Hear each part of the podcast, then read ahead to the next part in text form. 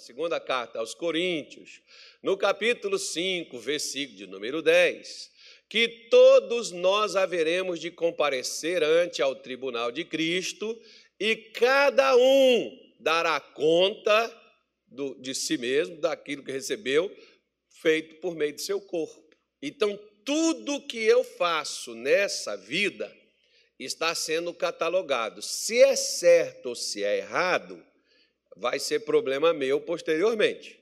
Né? Meu e seu. Vou falar de mim para você falar assim: ah, está falando de mim, está jogando um, vírus na minha cara.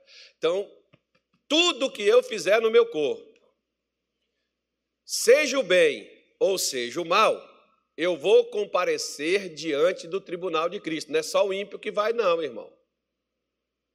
Todo, cada um, receba segundo o que tiver feito. Eu posso fazer o que eu quero? Pode. Mas eu vou receber o bem pelo que eu estou fazendo? Depende. Se o que você fez, você fez o bem, então você vai receber o bem. Agora, se você fez o mal, você vai receber o mal. Não há como você plantar melancia e colher laranja. Não há como a gente fazer o bem e colher o mal. E não há como a gente fazer o mal e querer colher o bem. Tem pessoas, por exemplo, que elas passam a vida toda fazendo mal. E depois, quando morre, as pessoas fazem orações, acendem luz, aquelas coisas todas para aquela pessoa, para ela entrar lá, para Deus receber ela, para Deus perdoar os pecados dela. A melhor forma de perdão de pecado não é nem a gente pedir, é a gente parar de fazer o que fizemos de errado. Porque tem gente que pede perdão todo dia e todo dia faz a mesma coisa. Não, você pode, é claro que a gente falha, a gente erra, sim, mas a gente tem que parar com os nossos erros e passar a acertar a coisa. Tanto é que a Bíblia diz: deixa o mal e faz o bem. Se você pegar, por exemplo, o Salmo 34, o salmista Davi, no versículo 11, ele diz assim: Vinde, meninos, e vos ensinarei o temor do Senhor. E o que, que ele diz que é o temor do Senhor? O que, que é o respeito para com Deus? Porque temor não é medo, é o respeito para com Deus. Então ele diz no versículo 12, ó, ele diz assim: Quem é o homem que deseja a vida e que quer ver largos dias para ver o bem? Você quer muito tempo para você ver coisas boas. Porque tem gente que quer ver coisas boas, Todos nós. Não tem uma pessoa, eu quero ver o. Se bem que tem, se bem que tem gente aí, irmão, eu estou rindo porque esses dias um camarada me falou de uma oração que ele fez para um cidadão aí. E ele falou: Deus, mata o cidadão. Falei, Meu Deus, pastor, você fez uma coisa dessa? Fiz. Munso. Né? Eu me lembro que quando eu também não. Né? Quando eu não conhecia Jesus, eu também fazia essas orações assim, né? para Deus vingar.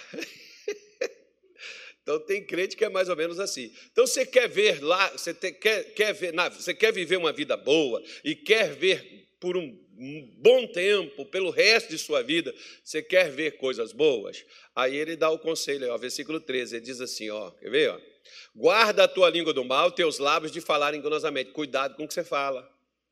Porque o que você fala vai te atrapalhar. A morte e a vida está no poder da língua, segundo diz Provérbios 18, 21. O que eu falo, o que você fala, pode estar tá te fazendo mal. Não é nem o que você está comendo. Né? E não é nem bruxaria, feitiço que estão fazendo contra você, mas a sua própria língua está trabalhando contra você. Né? E se não trabalhar aqui, vai trabalhar depois, porque segundo diz Mateus 12, 37, né? ah, pelas nossas palavras nós seremos condenados, e pelas nossas palavras nós seremos justificados, nós seremos inocentados, depende do que nós falamos. Então tenha cuidado com o que você fala. Aí, voltando lá para o Salmo 34, versículo 14, ele diz assim, ó, 34, 14, volta lá, filho. Aparta-te do quê?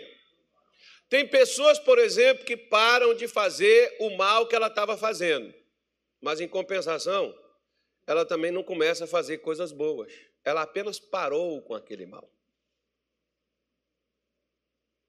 Quer ver uma coisa? Te dar um exemplo. Paulo. Paulo não perseguiu a igreja de Deus? Paulo não ajudou, não foi atrás de cristão para prender, para matar, sei lá o que ele queria, porque no caso lá de, de, de do menino lá do Estevão, ele segurou as vestes de quem apedrejou Estevão. Ele estava lá. Agora, depois que Paulo parou de fazer o mal, o que, que Paulo começou a fazer? Aquilo que ele perseguiu, ele passou a ajudar, a defender. Agora, se Paulo tivesse só parado de perseguir, mas não tivesse se aliado com a igreja para defender a igreja, como é que ficaria a situação dele? Ele apenas parou de fazer o mal, mas não fez o bem. Tem gente que vai ser julgado pelo que não fez, porque deixou de fazer. Não que não podia, mas se optou por não fazê-lo. Então, tem, então tenha cuidado. Se você é, apartou, ah, eu, eu, pastor, eu parei com a. Não, né, eu traí a minha mulher, eu fiz tanta coisa. Agora você tem que ajudar também esses outros camaradas que ainda faz isso, largar isso também, parar com essas coisas de trair as esposas, as esposas trair marido, aquela família que destruiu, passar a ajudar famílias a recompor, a restaurar famílias, essas coisas. a, a gente vê uma situação Vou te falar um negócio que eu escuto um pregador aí há muitos anos. Ele não é nem brasileiro, não, é americano ele. E ele falou uma outro dia uma coisa que eu fiquei até com medo. O que, que ele falou? Ele disse assim: nas penitenciárias tem mais cristão do que no altar. Ou seja, os caras, quando estão convertendo na penitenciária, estão virando crente. E tem gente no altar que já deixou de ser crente. E os caras ali, como ele lá, ó, eu vou em, é, é, é, em penitenciária aqui, né, aquelas poderosas de lá dos Estados Unidos, cara que está ali condenado, que nunca mais vai sair dali, é prisão perpétua, mas o cara está convertido lá dentro, transformado lá dentro, virou crente lá dentro. E ele diz: tem mais desses dentro de penitenciária do que em cima de altar na igreja, pregando o evangelho, cantando para Jesus ou qualquer outra coisa. Por quê? Porque aqueles caras cometeram crimes, fizeram, pisaram na bola com a sociedade, fizeram, mas chegaram lá e mudaram. Chegaram lá e foram transformados. Chegaram lá e viraram homens de Deus. E às vezes, dentro da igreja, tem gente que vem para ela, tem gente que está dentro dela, que apartou do mal, mas também não passou a fazer o bem, porque só pregar o evangelho, irmão, claro que vai ajudar, vai ser bom, vai. Mas o nosso chamado não é só para isso. Meu chamado não é só para sustentar a igreja, prover, ser um empresário aqui que sustenta, que eu dizimo, eu oferto, eu ajudo. O meu chamado, por exemplo, não é só para pregar o evangelho do, do, do, do pastor aqui, do Natália. Não é, não é, chamado só para ser obreiro na igreja, para vestir um uniforme, para estar aqui atender vocês, para limpar a igreja, ajudar aquela coisa, como todos eles aqui fazem aqui.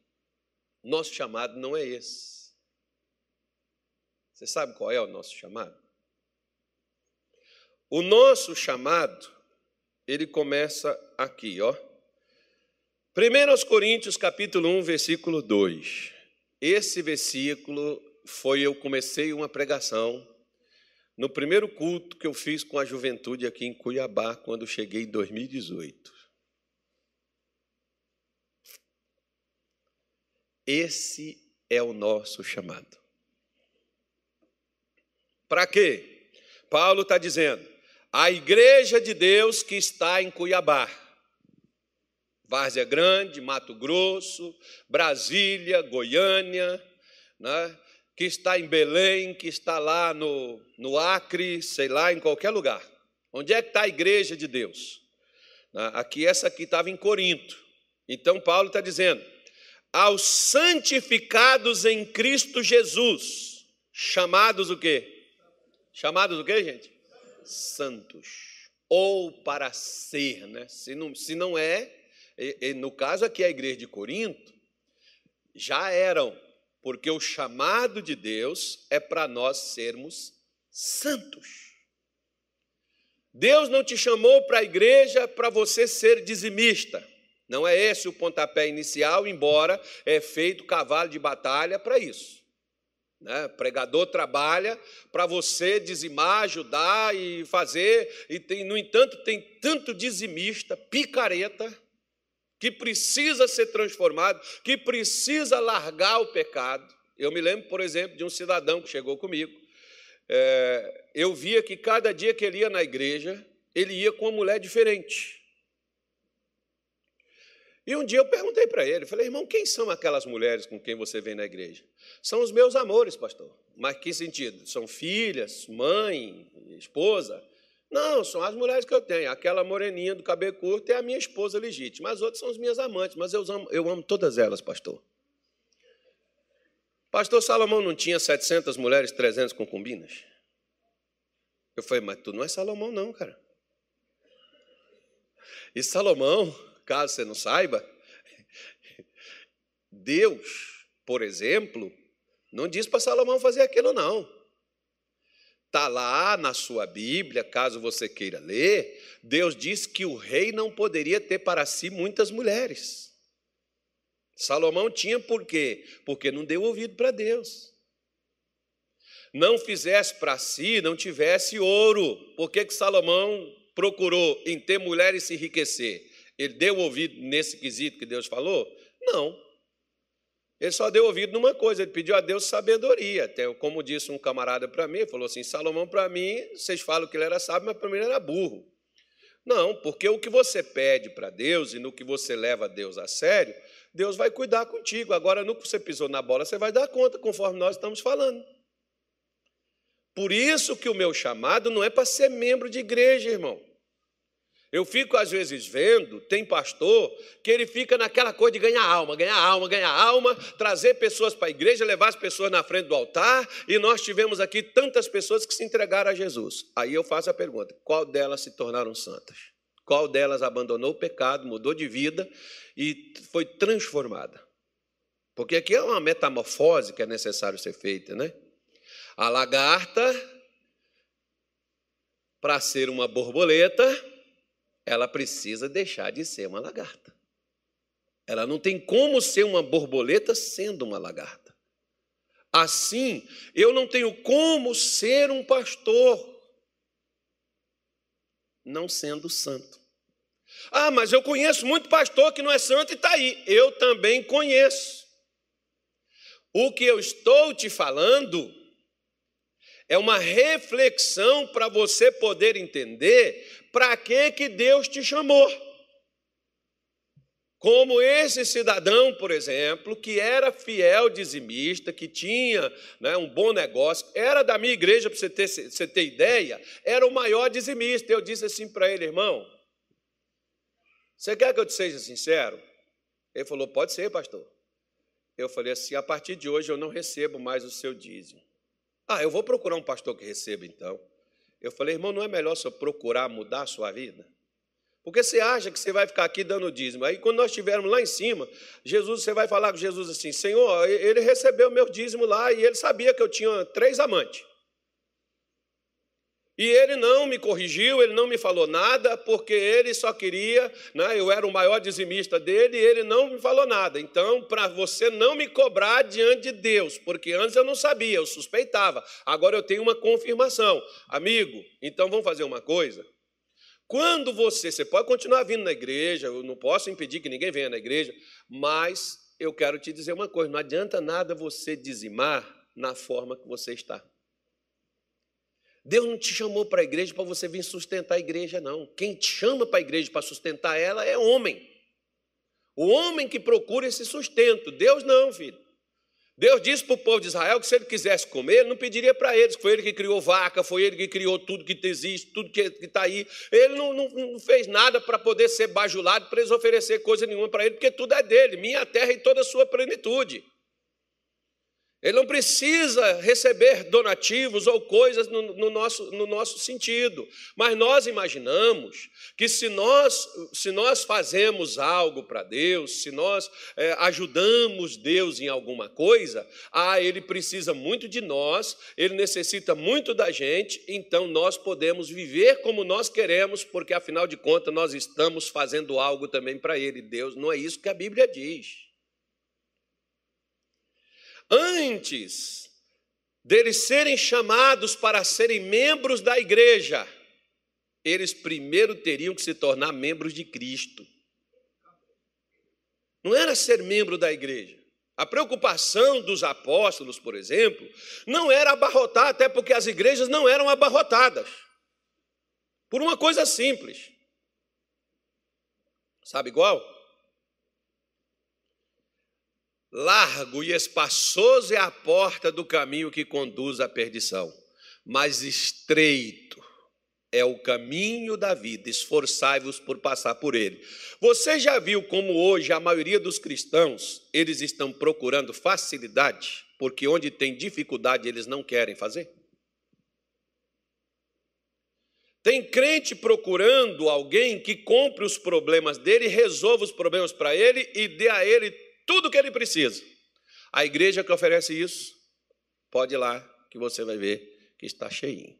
Mas onde se cobra responsabilidade, onde se cobra postura, onde se cobra caráter, onde se cobra um comportamento condizente com a Bíblia, pode ir lá.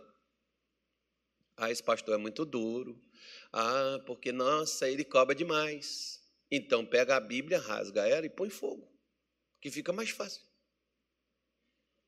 Porque nunca foi fácil, meu filho. Por que, que não é fácil? Porque a nossa maior briga não é com o diabo, é com nós mesmos. Nossos desejos, nossas vontades, nossos pensamentos, nossas intenções, nossos comportamentos. Porque nós temos aquela coisa, a síndrome da Gabriela que eu falo, né? Eu nasci assim, eu cresci assim, eu vivei assim, vou morrer assim e vai para o inferno assim, embora esteve no altar, embora pregou, porque nós podemos ver, por exemplo, que o apóstolo Paulo, na primeira carta também aos Coríntios, no capítulo número 9, acho que o versículo 24, 26, alguma coisa assim, Paulo diz assim, ó, Paulo diz assim, é, ah, meu Deus, deixa eu lembrar aqui que eu fui Fui tentar limpar a garganta aqui e acabei esquecendo o versículo. Deixa eu lembrar aqui. É... É... Deixa eu pegar aqui que fica mais fácil. Senão a gente não sai do lugar. Então eu preciso, 1 aos Coríntios 9. Abrimos. Isso.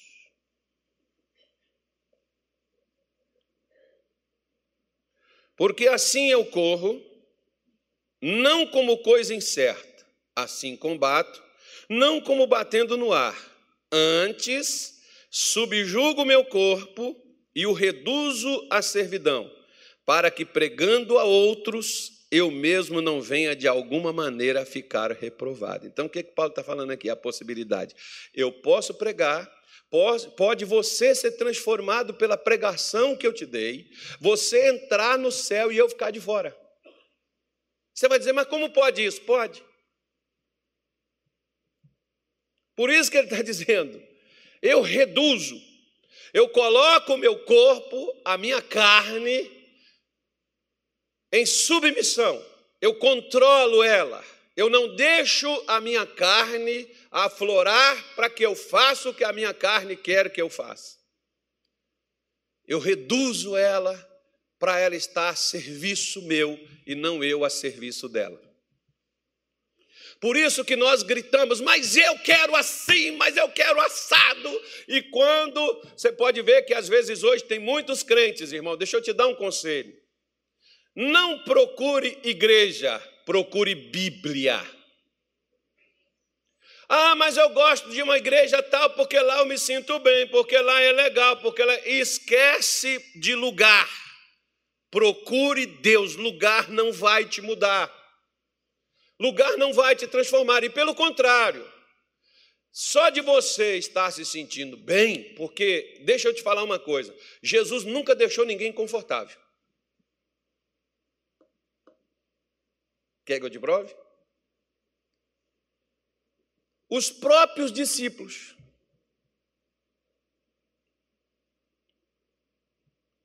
Os próprios seguidores dele, os apóstolos, chamados apóstolos. Quando Jesus morreu, por exemplo, e não tinha aparecido, não tinha ressuscitado, os discípulos caíram numa, numa, numa deprê, né? que Pedro falou assim: ó, vamos pescar, mas Jesus tinha mandado ficar onde? Onde Jesus tinha mandado eles ficarem? Em Jerusalém. Você viu lá na Bíblia onde é que eles foram? Eles não ficaram lá, não. Aí Jesus apareceu lá atrás deles, foi lá na praia atrás deles. Quando chegou lá, eles tinham pegado quantos peixes?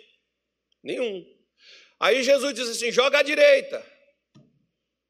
Pegou 153 peixes. Isso tem um significado também bíblico, tá? Aí, aí quando eles voltam na praia, Jesus já tinha peixe, pão e mel, já pronto. Outro dia eu comi peixe, pão e mel, é gostoso pra caramba, muito bom. É uma delícia. Então, eu nunca tinha comido, fiquei curioso, vou comer para me ver. Né? Realmente é muito bom. Então Jesus começa a fazer uma pergunta para Pedro, e a pergunta que ele faz é: Pedro, tu me amas mais do que estes? Estes quem? Os que estavam lá com Pedro na pescaria. E Pedro disse: Sim, Senhor. Aí Jesus tornou. Jesus disse assim: Então apacenta o meu rebanho, apacenta as minhas ovelhas. Pedro, tu me amas? Não, ainda chamou ele, Pedro, filho de Simão Barjonas, né, para saber que é com ele mesmo que ele está falando, porque se tivesse outro Pedro lá, ele ia falar, é o outro. Né, porque você já viu que nós ficamos passando pregação para os outros, que quando você está na igreja, Deus está falando, você diz assim, meu marido tinha que estar tá aqui para ouvir isso. Mas quem é que está aqui na igreja? É, minha mulher tinha que ouvir essas palavras. Ela precisava dessa pregação, vou mandar o um link para ela. Amém. Nós queremos sempre passar para os outros, né, irmão? Então Jesus faz a pergunta e Pedro diz: Sim, Senhor. Ele diz: Não cuida das, meu, das minhas ovelhas. Aí ele diz: Pedro, tu me amas? Ele diz: Senhor, tu sabes.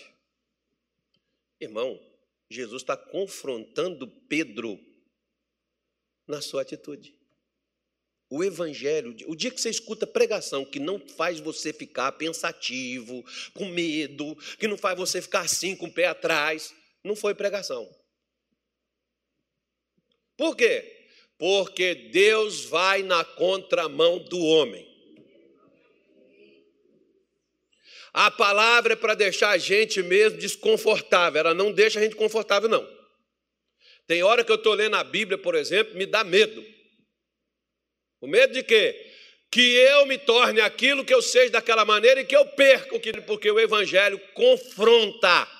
Se tivesse mandado alguém para me alertar e falar, oh, está errado, não faça isso. Eu queria fazer aquele negócio que eu já estava pronto para poder fazer. E Deus vem me confronta e eu fico chateado, irmão. Mas eu faço uma coisa. Eu obedeço.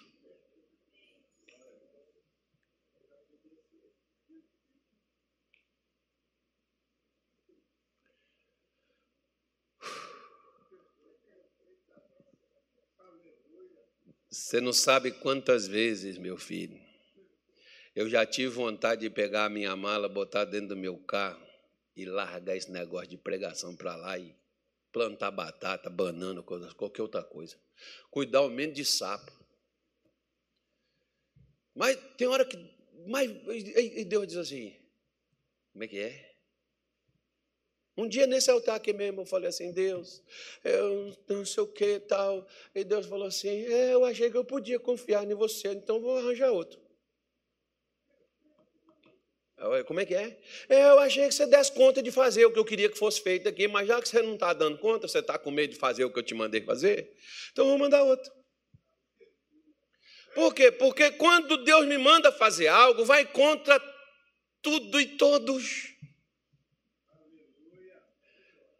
Você vê que, olha, em, em, em, João capítulo 6, Jesus tinha feito uma multiplicação dos pães, e depois daquela multiplicação daqueles pães, Jesus estava com uma igreja abarrotada, 5 mil pessoas, só os homens. Devia ter ali umas 15 mil pessoas, mais ou menos, naquele culto que ele estava fazendo. E no outro dia de manhã, a galera, cadê ele? Onde é que ele foi? Atravessou para o outro lado. Atravessaram também, foi atrás dele. E quando foram atrás dele, chegou lá. Jesus começou, olha, trabalhe antes pela comida que não perece, a qual o Filho do Homem vos dará, e tal, tal. E foi começando e tal, e daqui a pouco, meu irmão, o negócio desandou e todo mundo começou a se retirar. Ficou os doze. Jesus virou para os doze e disse assim: Vocês também não querem ir? Aproveite que a porta abriu, está todo mundo indo embora, vocês também não querem ir? Pedro virou e disse assim: Para onde iremos nós se só tu tens as palavras de vida eterna? O que que Pedro e os outros estavam buscando, embora tinham erros, falhas, eles estavam buscando palavras de vida eterna, não uma vida passageira. O que que muitos crentes estão hoje buscando? Eles estão buscando palavras que dê eles uma vida terrena palavras que massageiem os seus egos, palavras que apenas dê a eles é, o, o, o que eles precisam ter durante a vida, e eles não estão pensando que posteriormente é que nós passaremos uma eternidade e que vai depender daquilo que nós fizemos aqui durante a vida. Então Deus não me traz para a igreja para ser membro, para ser dizimista, para ser pregador, para ser profeta, para ser evangelista, para ser pastor. Isso é consequência de primeiro atender o chamado dele. O chamado dele é para nós sermos santos. Primeira coisa, quando alguém te perguntar, falando qual é o meu chamado? Seu chamado é para ser santo, se santifique. Por quê? Porque sem santificação, Hebreus 10, 12, ou aliás, quando está lá, cadê o pastor? Não está aqui. Hebre... É o pastor Gilmar, que é, é o Google nosso, Google Bigo. Hebreus 12, versículo de número o quê? 12? Não, Hebreus 12 não é 12, não. Coloca o 14 aí, por favor. 14, não, 15. Aí, ó. É o 15. Não, volta aí. Volta aí, volta aí. Volta, volta. Aí é o 14. O que, que ele diz para a gente fazer? Seguir a paz com quem? Com todos e o quê? E a santificação sem a qual ninguém, diga-se ninguém, ninguém verá o Senhor.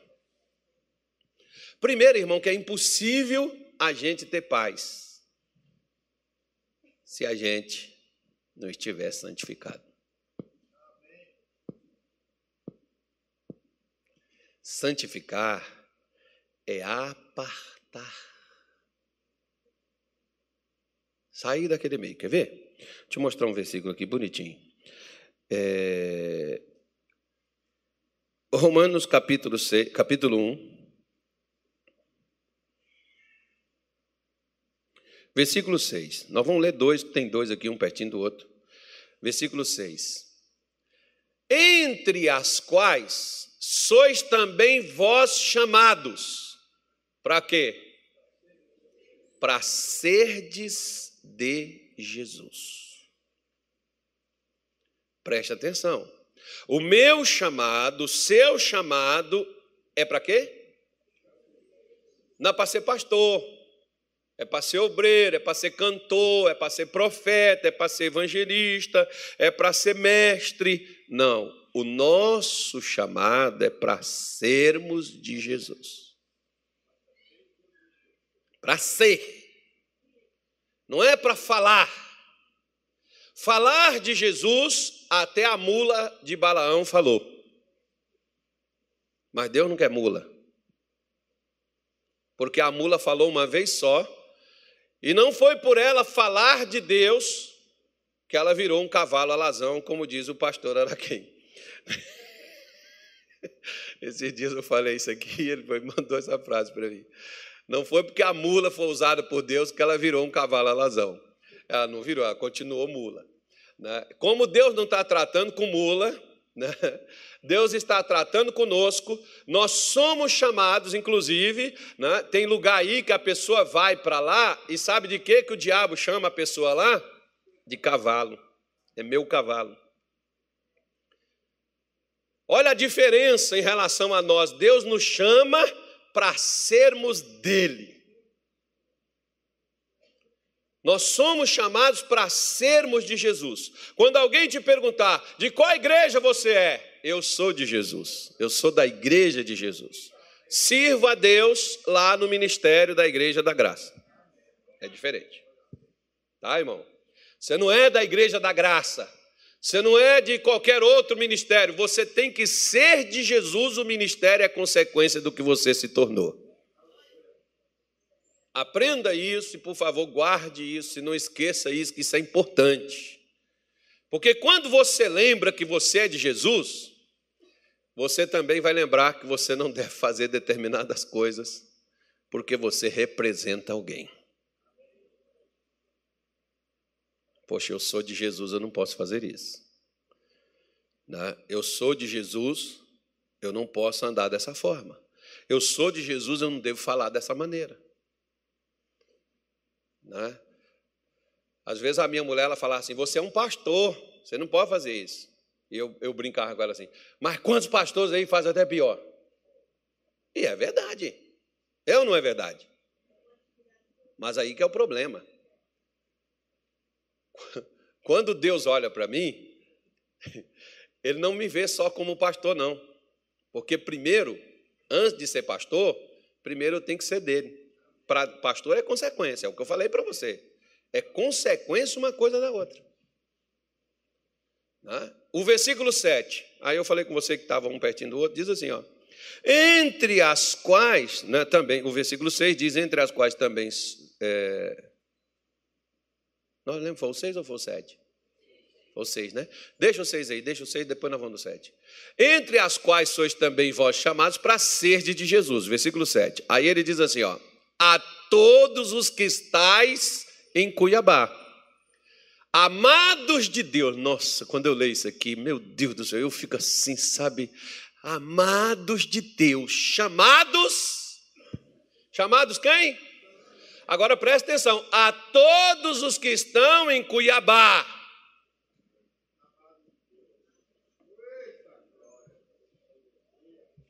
Não é a todos os que estão na igreja, não, irmão. Né? Porque a gente pensa, por exemplo, que por a gente estar na igreja, nós somos melhores do que os outros que não estão nela. Aliás, tem até igreja que eles pensam que eles é que têm um selo de qualidade, né? que só eles são de Deus e não tem ninguém mais. Você vê que Paulo não resumiu aqui a quem estar na igreja de Roma, não, a todos. Deus ama a todos. Deus não faz acepção de pessoas. Agora, Paulo completa dizendo: a todos os que estão em Roma, amados de Deus. Aí vem a segunda parte: chamados. Por quê? Porque tinha gente em Roma que Deus amava, mas não era santo.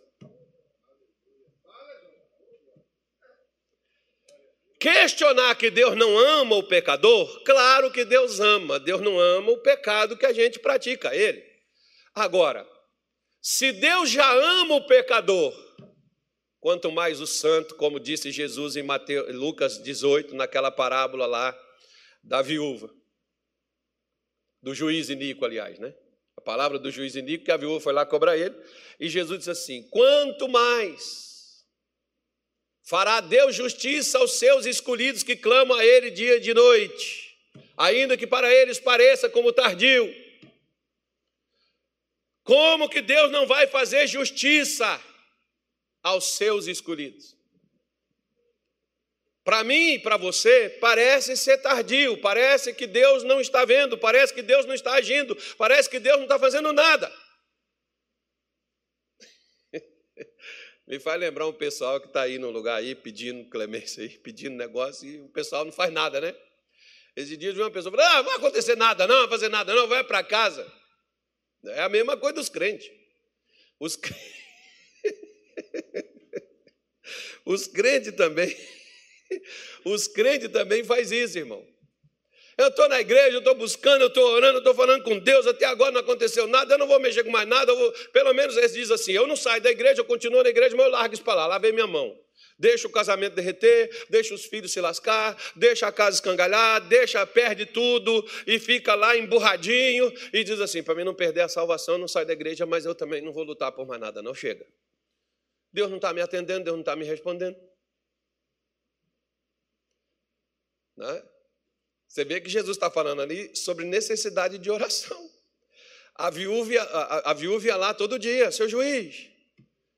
Até que o homem cansou daquela mulher, falou assim: Ó, oh, eu cansei, não quero que ela venha mais comigo, eu vou, eu vou atender ela, resolver logo o problema dela. E ele está dizendo para nós que Deus não cansa, Deus não cansa da nossa oração, ainda que a nossa oração seja a mesma todos os dias. Deus tem prazer em nos ouvir e vai fazer justiça, vai atender, vai responder, não para. Ah, mas eu não aguento mais, vai mais um pouquinho. Por quê? Porque Deus não deixará a gente ser tentado até onde a gente não pode suportar. Em outras palavras, enquanto a gente pode suportar, Deus está deixando. Ou seja, até onde eu posso suportar água no meu corpo? Até aqui o nariz, porque até a boca só eu fechar respirar pelo nariz. Agora, se tampou o nariz, aí alguém tem que salvar, né, irmão? Senão vai morrer afogado. Olha para o seu vizinho e diz assim: pelo jeito você não está com água no nariz ainda. Então aguenta firme.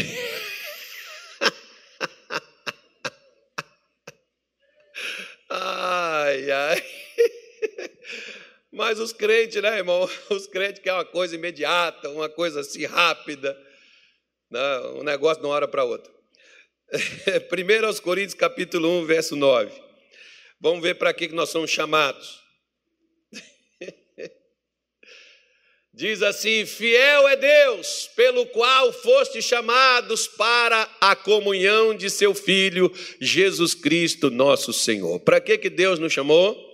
Nos chamou para ser santos, nos chamou para ser dele e nos chamou para termos comunhão com ele. A palavra comunhão vem de uma palavra grega chamada koinonia, que significa uma união comum. Jesus me chamou para me unir a ele. Assim como um casamento, um homem chama uma mulher, que é mais de praxe, né, irmão? Geralmente mulher não chama homem, não. Mas hoje em dia, hoje em dia nem sabe mais o que é o que, né? Hoje em dia está meio esquisito. Não. Hoje em dia nem sabe quem chama mais, né? Eu, no meu caso, por exemplo, eu, eu, eu ah, isso é machismo, pode ser, eu sou da velha guarda, estou com 50, vou fazer 55 mês que vem. Eu já estou mais de meio século.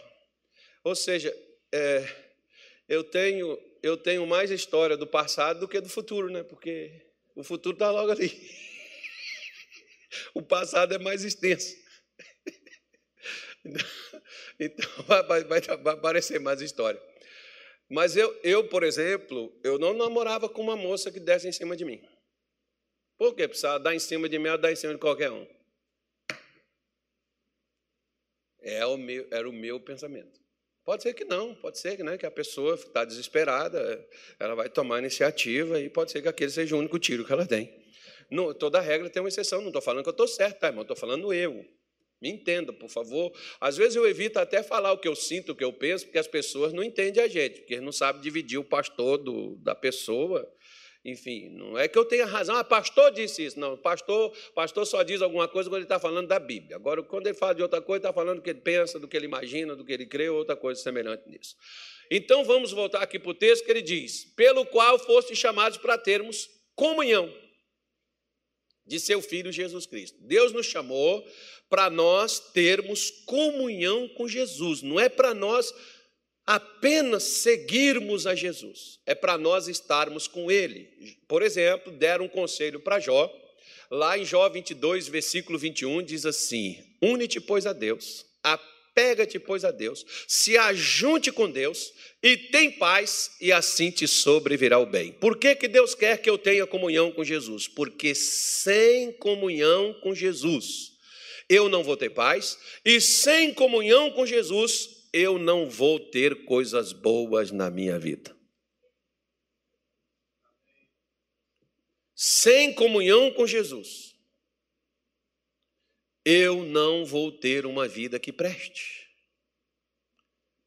Às vezes hoje as pessoas são chamadas e vêm para a igreja, mas não têm comunhão com Jesus. Basta você ver nas orações particulares a pessoa não tem, não ora em casa. Há aqueles que só têm a condição de vir na igreja no domingo, ótimo, maravilha, sensacional. Mas durante a semana, o que, que você faz? Você tem que ter comunhão com Ele.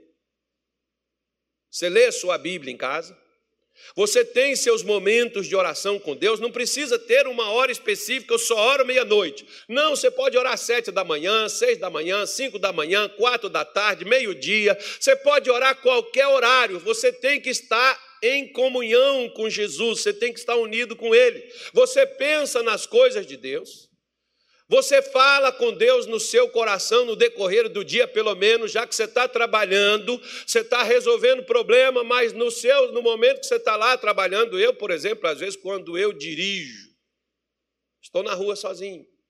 Se você me ver aí alguma hora na rua e eu estiver como se eu estou falando, eu não estou cantando, eu estou conversando com Deus, porque eu digo, Senhor, senta aqui, vamos conversar até eu chegar onde eu preciso ir. Eu aproveito aquele tempo para conversar com Deus. Você está no ônibus, tem gente falando que não deve. Feche os seus olhos e comece a conversar com Jesus. Você não precisa falar, está amarrado, Satanás, diabo, oh Deus, vem agora, Espírito Santo, me envolve. Não precisa, não, meu irmão. Calma. Fale com Deus no seu coração, orando em todo o tempo no Espírito. Como é que eu posso orar em todo o tempo no Espírito? Muitas vezes eu estou sentado escutando você e estou perguntando para Deus o que, que eu vou falar, o que, que eu vou responder, o que, que eu vou dizer, como é que eu resolvo esse negócio daí. Você está falando comigo e eu estou perguntando para Deus. Porque quem tem a resposta para você não sou eu, quem tem a resposta para você é Ele, então eu tenho que perguntar para Ele. Agora, eu não falo com você. Eu já tive pessoas que às vezes eu cheguei para falar com ela. Não, pera. Aí eu parar, depois a pessoa vem, não, porque eu estava eu tava conversando, eu estava pegando uma inspiração, aí interromper. Irmão, Deus nunca interrompeu uma inspiração quando alguém chega e eu estou ali, a pessoa, Deus está falando comigo, a pessoa chega para falar comigo, eu atendo a pessoa e depois volto à conversa com Deus. Deus nunca interrompeu. Tem gente que parece ser muito espiritual. Não, não eu estou aqui agora. Mas isso é guru, irmão, que faz isso. Isso não é evangelho, não. Não estou aqui compenetrado aqui, eu estou aqui na meditação, que eu levitei, passei para outra esfera, morte, não sei, uma esfera da morte. Não. Deixa para lá. Aí, transcendeu. Não, meu irmão. Você fala com Deus em todo o tempo, no seu coração, segundo diz Efésios 6, 18 orando em todo tempo no Espírito. Você tem como fazer. Você tem como estar lá lavando as suas vasilhas e falando com Deus. Não precisa gritar. Conversando com Jesus no seu coração. Eu já disse para você que todo dia eu durmo falando com Deus.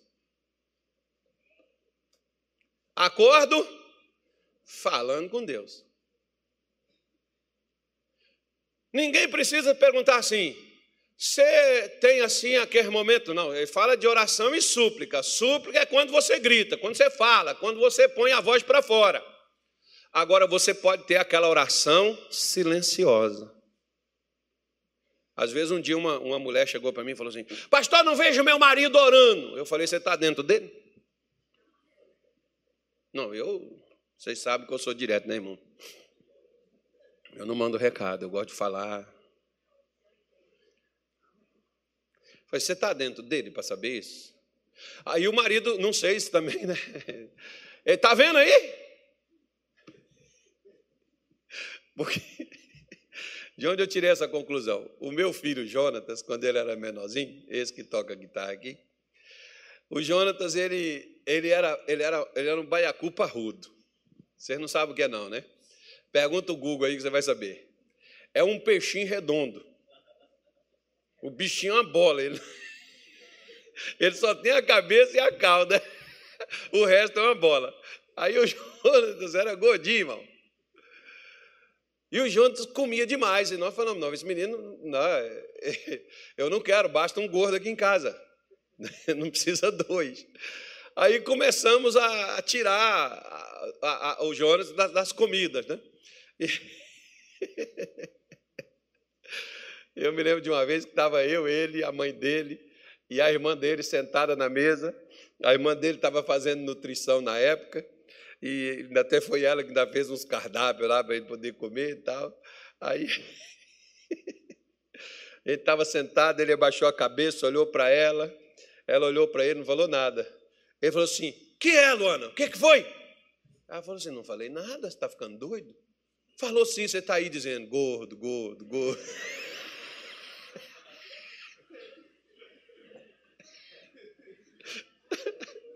Aí, é cada história que a gente vive, né, irmão? Aí ele chegava comigo e falava assim: pai, eu estou com fome. Pai, cara, você não está com fome, não, cara. Você acabou de comer. Como é que você terminou de ter a refeição, agora você está com fome? Pai, eu estou com fome, pai. Estou falando com o senhor que estou com fome. Não, cara, você está com vontade de comer, isso não é fome. Bebe uma água aqui. Aí ficava conversando com ele. Né?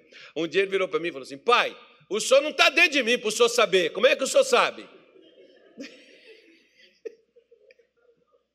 Pois é, por isso que dá inspiração. Você não está dentro da pessoa. Se você não viu ela abrir a boca, chega lá. Não, às vezes você tem gente na sua casa que não é crente. Então aqui na igreja você grita, você fala, e você clama, pula. Todo mundo vai te entender. Isso aí é crente, está no azeite, está no óleo. Né? Mas lá na sua casa, se você ficar lá gritando, lá não tem isolamento acústico, então o vizinho vai falar: Meu Deus do céu, que essa doida, que essa gritarada aí, três horas da madrugada, irmão o marido, pastor, pelo amor de Deus, essa mulher levanta cinco horas da manhã, eu tenho que levantar sete, levanto de madrugada, que cinco horas já era hora de estar em pé também, né? E ela vai gritar lá no pé da cama lá, e Deus é surdo, pastor, Deus não é surdo, pois é, então precisa gritar. Conversa com Deus. Eu, por exemplo, irmão, ó, se eu estiver deitado, eu estiver falando com Deus, eu só durmo, sabe que horas? Quando eu digo assim, Senhor, agora me o sono, que eu vou, eu vou descansar um pouco, meu corpo e meus olhos também. E eu durmo. Mas se eu estiver conversando com ele, eu não durmo. E eu não estou gritando, a mulher está deitada do lado assim, ressonando. Às vezes ela está roncando também.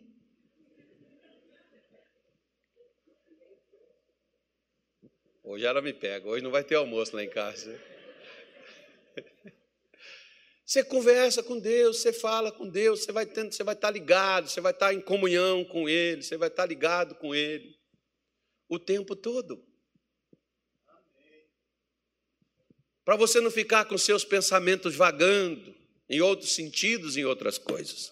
Você quer orar em pé, sentado ou deitado? Aqui você pode abrir a boca e pode falar, como também você pode ficar calado e falar só no seu coração, não tem problema nenhum, você está livre, você fazer como se sentir melhor. Eu incentivo que na igreja você abra a boca, né? O pastor Tony, fala com Deus, irmão. Eu tinha um, eu tinha um pastor que, como diz lá em Minas Gerais, que Deus o tenha, ele já foi para a glória. Quando nós fomos lá para Belém, ele estava comigo no Rio de Janeiro, e no Rio de Janeiro, irmão, a igreja era muito despertada, muito avivada. A igreja no Rio de Janeiro era uma coisa maravilhosa, porque a gente parava de orar e a igreja continuava sozinha, e só parava quando a gente falava amém. Podia desligar tudo. E o pessoal estava ali, pegou igual um fogo. Você pegou o fogo, o fogo fica queimando sozinho, você não precisa só para ele mais. Aí nós chegamos lá em Belém, irmão. Quando chegamos em Belém, tinha gente que cruzava os braços e ficava olhando para a cara da gente assim. Igualzinho eu estou fazendo assim. Aí, aí esse pastor disse assim: Ô irmão, fecha esses olhos, abre essa boca, conversa com Deus, senão a desgraça sua vida não muda. Eu falo, ah, pronto, ele vai matar o que já não tem. Os irmãos já estão tá mortos. Ah, vai botar os irmãos para o inferno. Eu vou lá, chegava lá, irmão, vamos falar com Jesus, e começava, e falava, e falava, e o pessoal, e tinha gente que abria os olhos e olhava assim. Aí um irmão ainda veio falar comigo assim, pastor, vocês são diferentes, aqui nós somos muito animados, vocês estão muito desanimados. Eu olhei para a cara dele assim. Eu falei, Deus, ainda tem que escutar um negócio desse ainda. Por isso que a Bíblia diz, suportando-vos uns aos outros em amor. Ele falou assim: olha só para o senhor ver, pastor. Aqui, no, aqui em Belém nós temos Calypso. Eu falei, irmão, mas não é que não está na igreja. né? Nós temos lambada, mas aqui na igreja está tendo lapada, né? né? Não é bem assim, né, irmão? Mas graças a Deus foi um povo que também mudou, se ligou, ficou ali dentro da, da presença de Deus e se tornou como era igual lá no Rio de Janeiro. Lá também a gente podia parar duas horas da madrugada numa vigília, com aquelas irmãzinhas do cabelo branco, aquelas senhorinha, tudo ali na vigília, na oração ali, dia de consagração, jejum, igual fiz várias vezes com a igreja todo o dia inteiro, de feriado, marcava, ia para lá, 300, 200 e poucas pessoas, e a gente jejuava o dia todo, cantando, orando, escutando pregação o dia inteiro ali. Aquele povo ligado, acendeu, pegou fogo. Né? Então você conversa, você pode falar com Deus, você fica à vontade, mas conversa com Jesus.